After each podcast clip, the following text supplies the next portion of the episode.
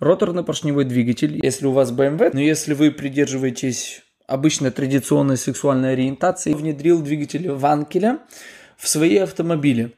Роторно-поршневые двигателя использовались в ряде гоночных автомобилей. Как только в СССР заинтересовались этим направлением, э, в основном это использовалось для, для силовых структур, для милиции и для КГБ. Ну, просто была сырая наработка. Как там Эрики Давидовичи говорят, что мы вот, мы построим свой москвич. Это так не работает, и это очень грустно. Всем салют. Меня зовут Яков Бык. У меня есть микрофон, камера, и бесконечная любовь к автопрому. И это подкаст «Бычьи истории». Получается так, что это уже второй выпуск, который я записываю второй раз, потому что я что-то либо говорю не так, либо что-то не так с записью. Но ничего. Сегодня мы поговорим про детище советского автопрома. Ну как детище, про вообще как бы по большей части поговорим про роторно-поршневой двигатель и про попытки создания роторно-поршневого двигателя э, умельцами и инженерами ВАЗ. Э, но начнем по порядку.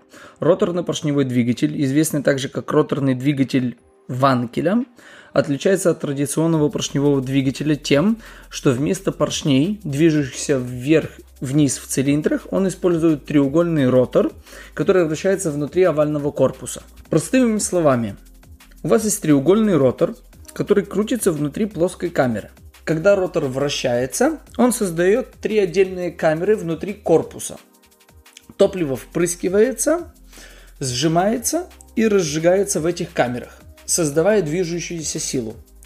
Вместо того, чтобы двигаться вверх-вниз, как поршни в обычном ДВС, ротор просто крутится вокруг, преобразуя энергию топлива в вращательное движение. Основное преимущество этого двигателя заключается в том, что он имеет меньше движущихся частей и может быть более компактным, чем обычные поршневые двигателя. По поводу веса принципе особо разницы никакой нет, потому что даже как в советских э, РПД двигателях было, они не были супер легче, чем обычные четырехцилиндровые двигателя, потому что используемые материалы, э, сплавы металла все равно делали его достаточно тяжелым. Факт, что он занимал только половину подкапотного пространства, плюс-минус, но он все равно был тяжелый. Ну как, он был там на килограмм 20-30 легче обычного ДВС, но это не сильно большая разница. Но у этого двигателя также есть свои недостатки, такие как более высокий расход топлива, выделение большего количества загрязнений и малый ресурс в принципе. Автомобили с роторно-поршневым двигателем – потребляют от 7 до 20 литров э, топлива на 100 километров. Это мы говорим в общем уже и современные, более доработанные, и первые модели. Есть те, которые и больше потребляли, спортивные, более докрученные версии, это понятно. Но в принципе, по сравнению с обычным ДВС, он э, сжигал намного больше топлива но и в зависимости от движения, от ускорения, от того, как сильно мы будем его э, напрягать, он жрал достаточно много масла, от, 0, от 400 грамм до 1 литра на 1000 километров. Ну, в принципе, если у вас BMW, то это как бы никакого такого супер э, большого расхода нет. Но если вы придерживаетесь обычной традиционной сексуальной ориентации, то для вас это достаточно большой расход и нездоровая фигня, когда у вас литр на тысячу километров расходуется. Эм, роторный поршневой двигатель впервые коммерчески был применен в автомобилях э, в 1960-х годах, начало 60-х. Немецкая автомобильная компания NSU была одной из первых, кто внедрил двигатель Ванкеля в свои автомобили – их модель NSU Spider была выпущена в 1964 году, стала первой серийной авто, э, первым серийным автомобилем с роторно-поршневым двигателем. Э, особым успехом это никак не увенчалось, И их модели, не знаю, может они, конечно, где-то сохранились, где-то они есть, но, не знаю, нужно было бы поискать, почитать. Однако, да, когда речь идет о массовом применении роторно-поршневых двигателях, мы в основном э, ассоциируем их с Маздой. Э, начиная с 1967 года Mazda начала выпускать автомобили с двигателем Ванкеля, э, начиная с модели Cosmo Sport 110S. Mazda продолжала разработку и усовершенствование этих технологий дольше других, дольше остальных э, автомобильных компаний, вплоть до 2012 года. Последняя модель это была Mazda RX-8. Роторно-поршневые двигателя использовались в ряде гоночных автомобилей. Э, понятно, мы говорим сейчас о Mazda. Э, и одна из, одни из популярных автомобилей, которые где-то показывали какие-то результаты, это были Mazda 787B. Это, этот автомобиль стал э, легендой, когда в 91 году он одержал победу в гонке 24 часа Лиман. 787B был оснащен четырех, четырехроторным двигателем Ванкеля он имел маркировку R26B, и его мощность составляла около 700 лошадиных сил. Э, всеми известная Mazda RX-7, э, которая изначально подготавливалась как э, машина для кольцевых гонок, но сейчас мы знаем, что она стала достаточно культовой вообще в автомобильной культуре, и сейчас есть проекты как в России, так и в Америке, как в формуле дрифт используют на роторно-поршневом двигателе RX-7 Mazda, то есть не делают никакого свапа, а производят доработку данного двигателя, снимают с него 500 до 600 сил без особых э, внедрений. Э, но если мы хотим получить более мощный этот, двиг, этот двигатель, то нужно уже конкретно постараться, потому что просто сплавы металлов не выдерживают большую, большую мощность. И с этим можно ознакомиться, можно посмотреть. Интересное видео есть у ребят э, из Lucky Station, по-моему, они называются. Э, они снимали выпуск про дрифтовый вариант RX-7, который они строили там для ребят из России. Интересный выпуск, рекомендую и Mazda RX 792P. Это гоночный автомобиль, созданный для участия в чемпионате э, IMSA GP в 92 году. Тоже показала достаточно неплохой результат. И в принципе, как мы видим, роторно-поршневой двигатель, он, да, он достаточно оборотистый, он более компактный, и его, в принципе, использовать на гонке, ну, имеет смысл. Да, у него не супер большой ресурс, но достать из него хорошую мощность и чтобы тачка хорошо себя вела, в принципе, возможно.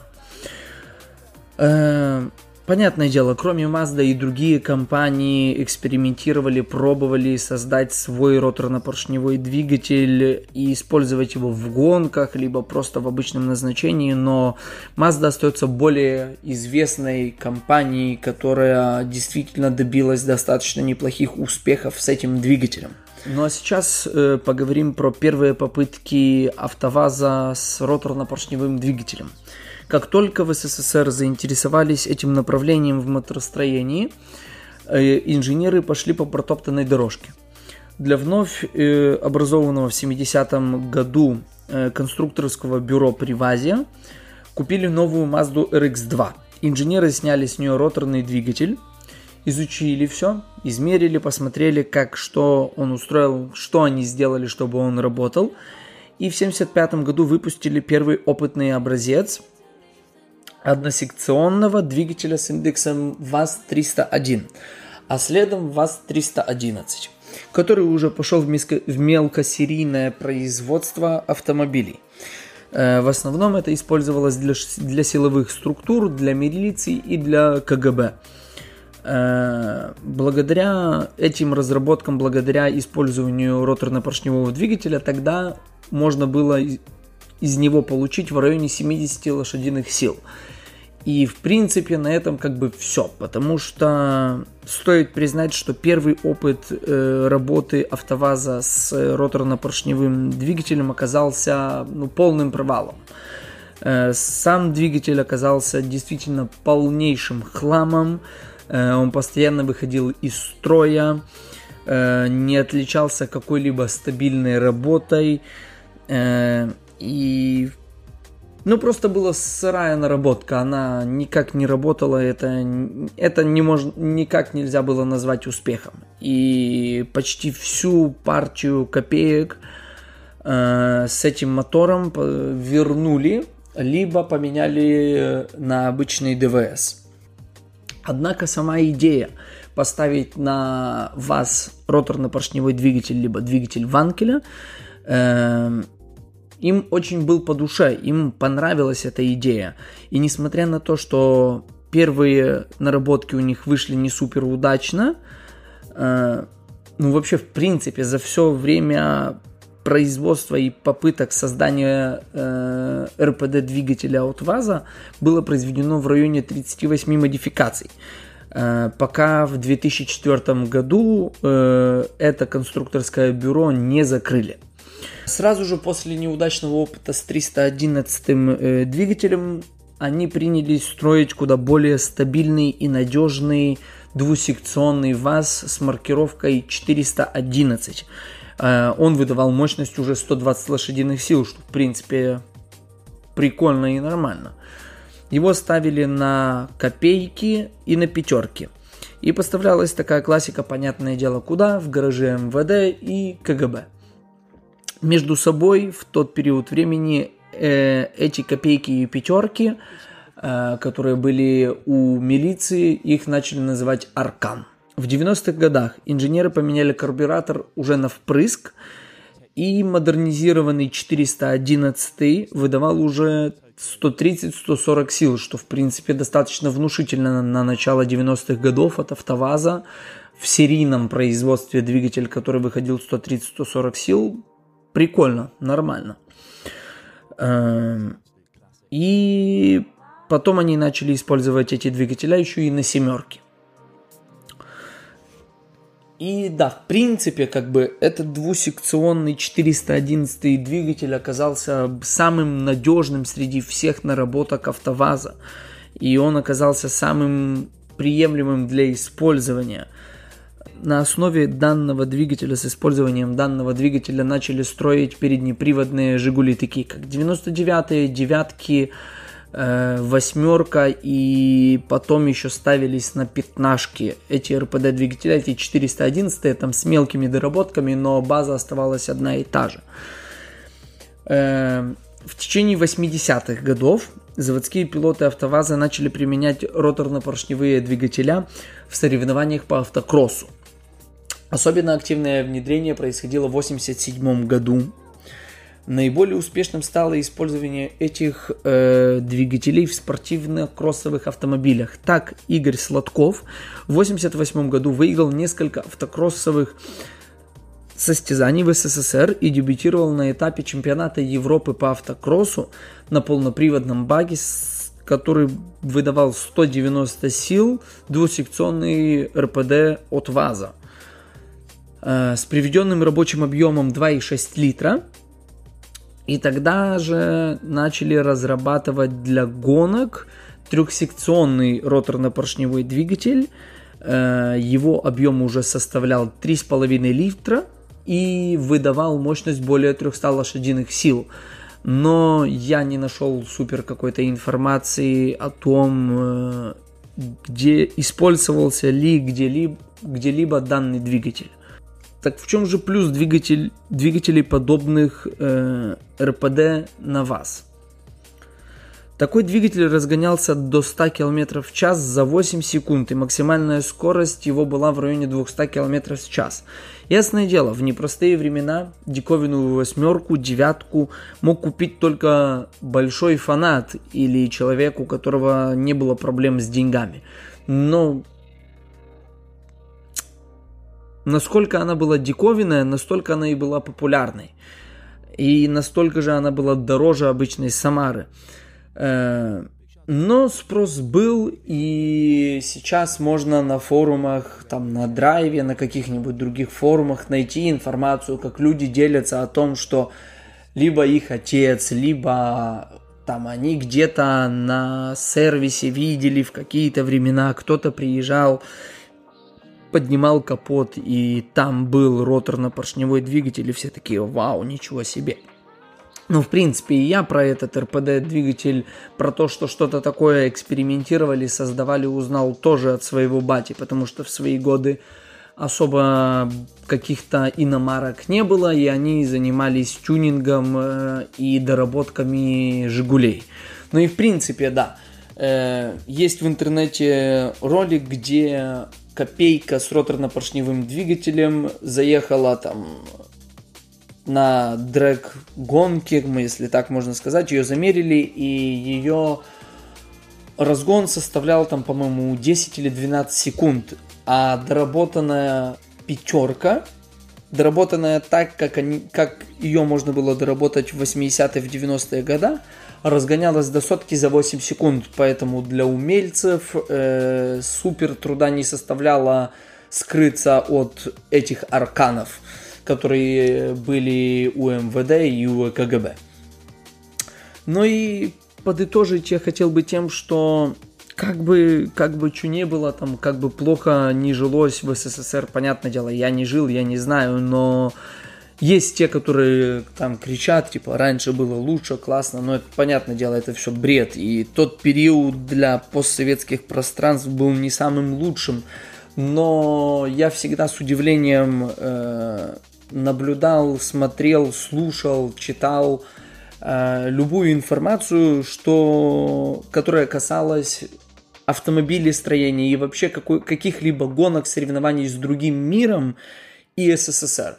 И вот это вот пример с роторно-поршневым двигателем, он достаточно наглядный. Его начали использовать вот японцы, немцы, и в этот, э, в этот период СССР увидели, что о, есть такой двигатель, так, нам нужно с ним поработать, нам нужно что-то сделать, нам нельзя отставать. Да, вы будете типа, мы будем вас гасить, но вы должны что-то придумать, вы должны показать хороший результат, мы должны участвовать в гонках с этим двигателем, мы должны их использовать в серийном производстве, мы должны показать, что мы что-то можем. И да, они его не взяли с нуля, сами построили. Да, они взяли, купили Мазду, ее разобрали, посмотрели, но сделали его по собственному, по собственным каким-то понятиям и собственными возможностями. Они просто купили двигателя Mazda, закинули их в копейки и типа вот мы сделали, как это работает сейчас в России и как там Эрики Давидычи говорят, что мы вот, мы построим свой москвич, я там сделаю то, а по факту это просто китайцы с шильдиками и с эмблемами москвич. Точно так же, как сейчас и появляется информация, что белорусский МАЗ будет делать легковые машины но это все, это все просто китайцы, которые привозят из-за границы, собираются, они могут собираться э, на заводах, которые находятся в Беларуси и в России, но комплектующие, все наработки, все технологии это такой же китаец. Просто с шильдиком МАЗ либо Москвич.